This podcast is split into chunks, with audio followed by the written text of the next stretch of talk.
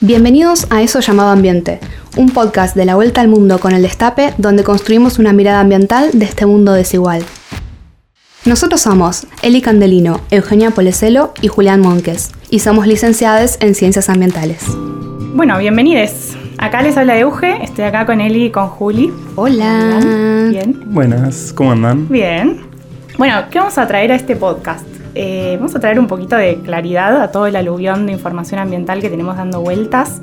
Eh, hace poco que se viene hablando relativamente de, esto y de, de, repente hay como un montón de información toda desparramada, entonces lo que vamos a hacer es buscar, ordenarla, hilvanarla y alinearla. Y para eso les propongo empezar por una pregunta que es ¿por qué se habla de esto ahora? ¿No? Lo, ambiental en realidad se habla hace 50 años, pero ahora está teniendo relevancia. Ahora que está todo podrido ya. Mm. Podemos coincidir un poquito en que la cuestión ambiental, vamos a llamarla algo así como externo por un rato, estuvo relegada por un montón de tiempo. Y hoy en día lo que pasa es que eh, son novedosas todas estas aristas ambientales que, que se ponen desde los medios de comunicación, desde las empresas, de las escuelas, profesiones, todo como algo ambiental, ¿no? Con una carrera ambiental y así todo. Y en fin, ¿por qué se tardó tanto en hablar de eso? Ahí está claro, digamos, que, que, las consecuencias, como decías vos, Eli, que estaba todo podrido, sobre el ambiente, antes no eran tan visibles. Y ahora la verdad es que cada vez, creo que una vez por semana tenemos noticias relacionadas con eso. Y ocurrieron y ahora las vemos con, con este delay, ¿no? Como que todo lo que se pudrió antes, ahora de la nada va una tras otra cayendo. Y eso no es todo. Las sociedades occidentales también a lo largo de toda la historia naturalizaron un poco la idea de que su desarrollo solo podía hacerse a expensas de que domináramos la naturaleza, eh, planteado como algo separado, casi opuesto, y que para poder desarrollarnos, esa naturaleza tenía que domesticarse, extraerse, desmembrarse, sacarse, sacarle todo el provecho posible y con eso satisfacer las necesidades de una población mundial que cada vez crecía más. Bueno, eh, por un lado tenemos la idea de, ese hombre blanco conquistador que domestica la, naturaleza, que hace todo mal, qué sé yo, pero también, ¿qué pasa? En fin de año tenemos que irnos de vacaciones a un lugar lindo de golpe y que vemos esa idea de la naturaleza prístina encapsulada en parques nacionales, áreas turísticas, el campo, eh, como una idea romántica que convive con esa idea de dominación y esos lugares que se quedan ahí como lindos, como vitrinas listas para nuestra apreciación de la naturaleza desde un rol de consumidores o espectadores. Claro, separado de nosotros. Claro. Conforma algo que vamos a llamar un poco como la dicotomía entre la sociedad y la naturaleza. Y eso explica muchas cosas y de todos los bardos que tenemos con la naturaleza. Tiene mil formas esa dicotomía. Por un lado, no sé, la domesticación de las plantas, los animales, los organismos genéticamente modificados, construcciones de diques, represas, digamos, un montón de formas que traban un poco el funcionamiento de los ecosistemas. Y el problema de la dicotomía está precisamente en que se expresa como algo inevitable. O sea, no hay desarrollo económico posible si no es por, a través de eso. Y esta forma de mirar a la naturaleza nos interesa particularmente porque justamente subyace a cómo se gestan los problemas ambientales que padecemos hoy en día. Y todo bien, pero aunque hablemos por unos minutos en este episodio, horas, no sé, lo que se nos cante, mentira, nos pasa que cuando queremos proponer la perspectiva ambiental dentro de debates, de análisis, de propuestas o lo que sea, eso de hablar de ambiente es percibido como una preocupación medio de lujo, como un white people problem o casi de cheto. Eso de lo que solamente se preocupan los países que como que ya se desarrollaron, entre un montón de comillas. Eso es particularmente un error, un problema y no es una preocupación de lujo. Siempre un problema ambiental deja manifiesta una desigualdad social. Y una desigualdad social también origina problemas ambientales. Es como en ambos sentidos. Está más en la base el problema. Justamente la clave es de construir nuestra idea de que el ambiente está separado de nosotros para poder incluirlo en uno de los ingredientes de nuestra supervivencia. Hay un vínculo entre la salud ambiental y la salud humana, no me van a decir que ahora con el COVID-19 eso no se vio remanifiesto. Y entonces eso hace que es uno de los primeros eslabones a, atender, ¿no? El último. Como ese chiste que dice que, bueno, cuando se hayan talado todos los árboles, el hombre se va a acordar que no puede respirar dinero, como que alusión de que realmente necesitamos respirar oxígeno para vivir, eh, más allá de lo que se piense con la deforestación, que con eso se puede desarrollar uno, ¿no? Entonces, cuando hablamos de preocuparnos del ambiente, no se trata de decir, bueno, ahora metalo todo y después con eso me hago re pachamama friendly. Está muy lejos de eso y se trata de trabajar en pos de que los recursos naturales sean accesibles por todos y usarlos de forma responsable para sustentar economías y reproducir la vida, como la ven. Como que no queda otra. Mm. No queda otra y creo que también pasa de cualquier punto de vista, ¿no? Porque lo que observamos en las agendas políticas es que esta cuestión ambiental se instaló muy recientemente, ¿no? Incluso sin pensar en, en banderas partidarias. Mm. Bueno, y que fue justamente gracias a la, colectivización de las acciones de la sociedad en pos de eso, ¿no? En pos de visibilizar y instalar el tema en la agenda. Es decir, que el reclamo colectivo de muchas organizaciones que no daban un paso atrás y cómo va creciendo e incluso proponiendo políticas públicas, ¿no? ¿Cómo, cómo venimos en Argentina con referencia a eso, Eli? Bueno, en Argentina las leyes ambientales están instaladas hace mucho, pero fueron mutando con el tiempo, como todo, ¿no?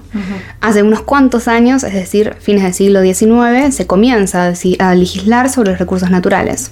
Resumiendo un montón, les voy a mencionar algunas leyes de esta etapa. Por ejemplo, la ley de aguas residuales, que se sanciona en 1891, y la ley de fauna, en 1981, que fue sancionada durante la dictadura. ¿Qué tienen en común las primeras leyes ambientales?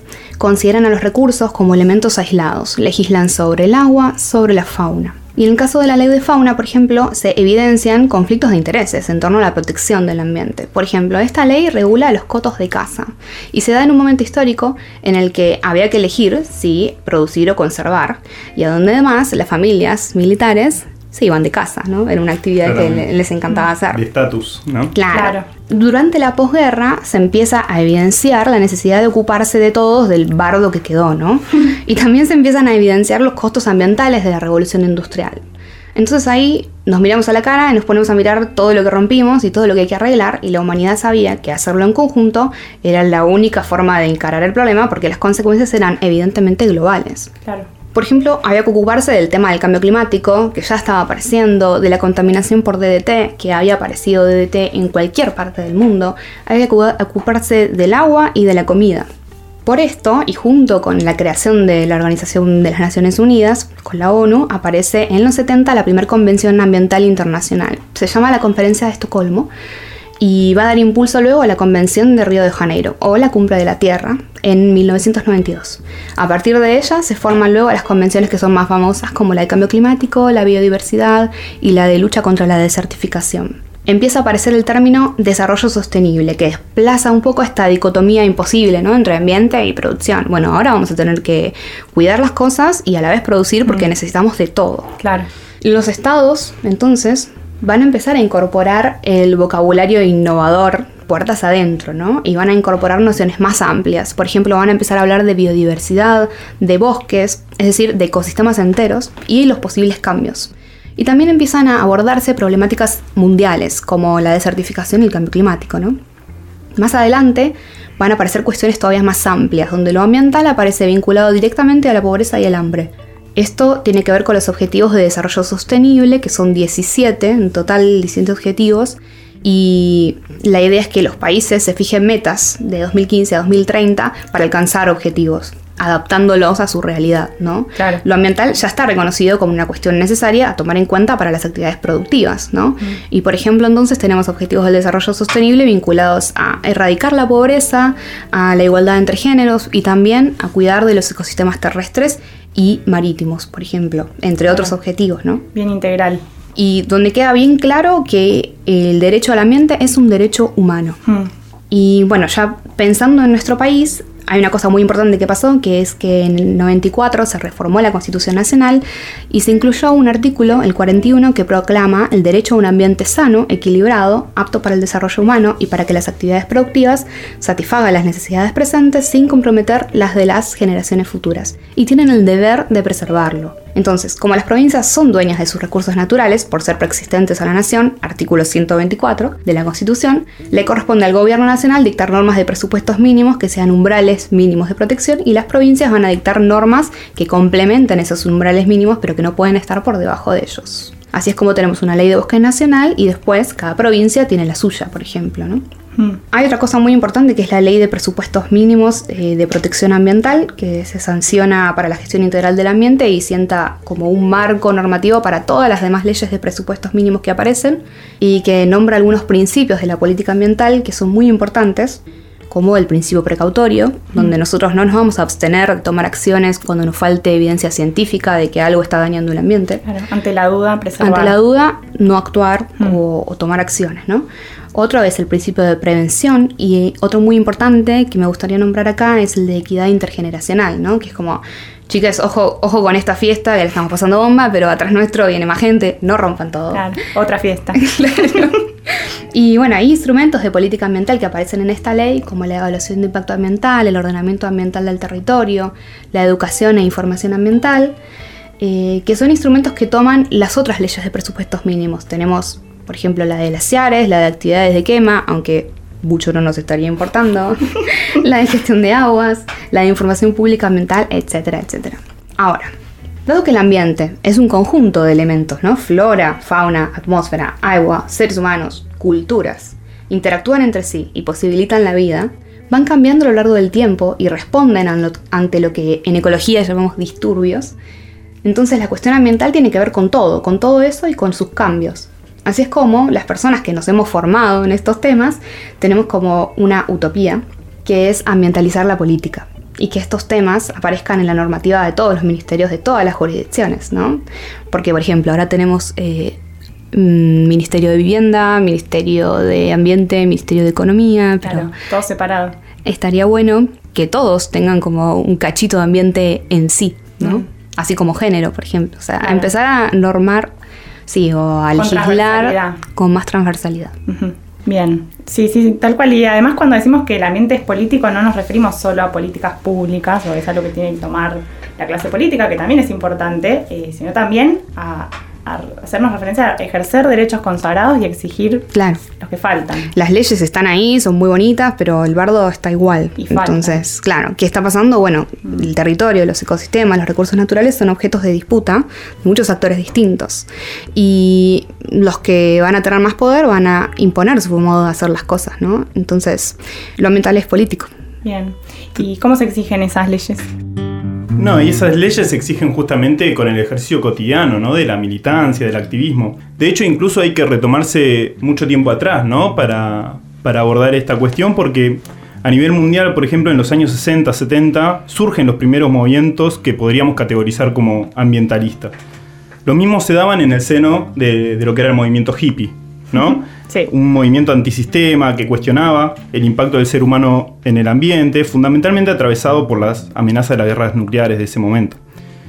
Después en los 80, 90, gran parte de estos reclamos fueron absorbidos, fueron canalizados a través de todas estas convenciones que venía nombrando Eli, ¿no? Dando paso a una gran emergencia de, de ONGs, ¿no? de organizaciones no gubernamentales del tipo ambientalista, que propugnaban ¿no? este ambientalismo capaz más liberal, que se concentra en los cambios individuales, que básicamente re- re- se resume en la idea de que cada uno aportando su granito de arena puede ayudar a transformar el mundo. Claro.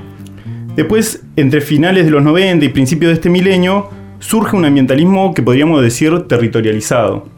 Es decir, que muchos conflictos territoriales que ya existían, sobre todo de comunidades indígenas y campesinas, empiezan a tomar un giro ecológico, ¿no?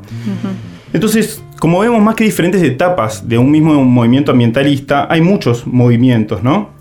Y en lo particular, el movimiento ambientalista argentino tiene mucho recorrido, experiencias y heterogeneidad. Un primer punto de partida de un movimiento ambiental en Argentina se puede rastrear en los años 80 y 90. ¿No? Como dijimos, en esa época se estaban empezando a crear las primeras ONGs dedicadas al tema y acá surge FAN, Amigos de la Tierra, Greenpeace, que tiene su casa Claro. madre en otros países, pero empieza a tener su filial acá.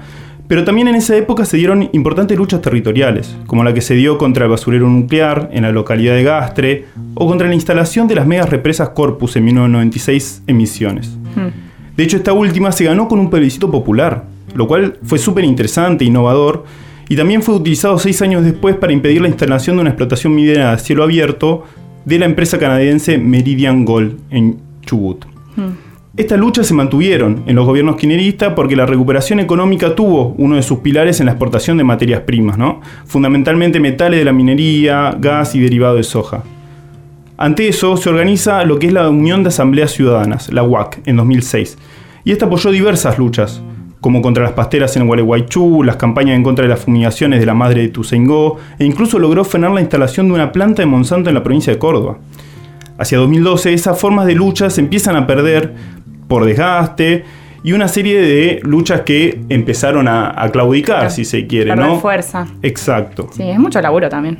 Eso para Hay una ONG y hay- son luchas contra, digamos, agentes, hay actores con una fuerza y un territorio, digamos. Y hay, implica poner mucho el cuerpo Tal también, cual. ¿no? Pero bueno, hacia 2015 surge una cuarta etapa que podríamos decir de emergencia ambiental, ¿no? En particular, me gusta poner el punto de partida en la, en la encíclica del Papa Francisco, el Laudato Si, que creo que todo ambientalista tiene que leer, como la Carta de los Pueblos de Perón del 72 y la intervención de Fidel Castro en la Convención de Río 92. Me parece que esos tres hechos Sí. ayudan a entender por qué el ambiente es político, ¿no? Y por qué las desigualdades que atraviesan a nuestra sociedad se expresan en la cuestión ambiental, ¿no? Bueno, esta cuarta etapa se centra en dar a entender que la cuestión ambiental justamente es un asunto de derechos humanos y de salud pública, lo cual se resume en esa frase que decimos mucho, que es que sin justicia ambiental no hay justicia social, y que hoy nombramos como ambientalismo popular.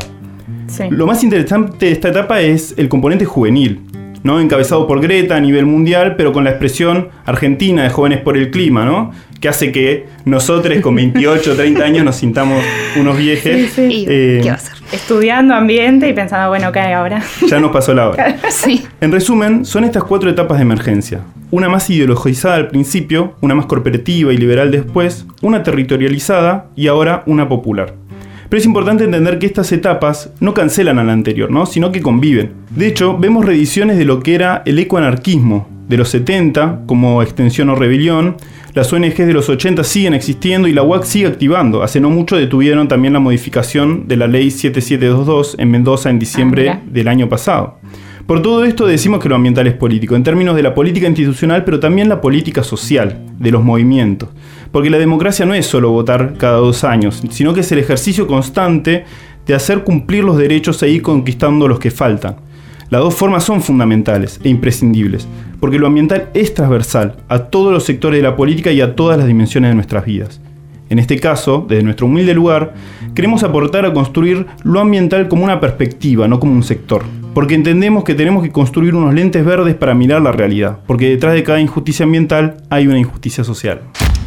Acá dejamos por ahora. En el próximo capítulo vamos a estar hablando de gente y ambiente. Sí, de las relaciones de las sociedades con el ambiente.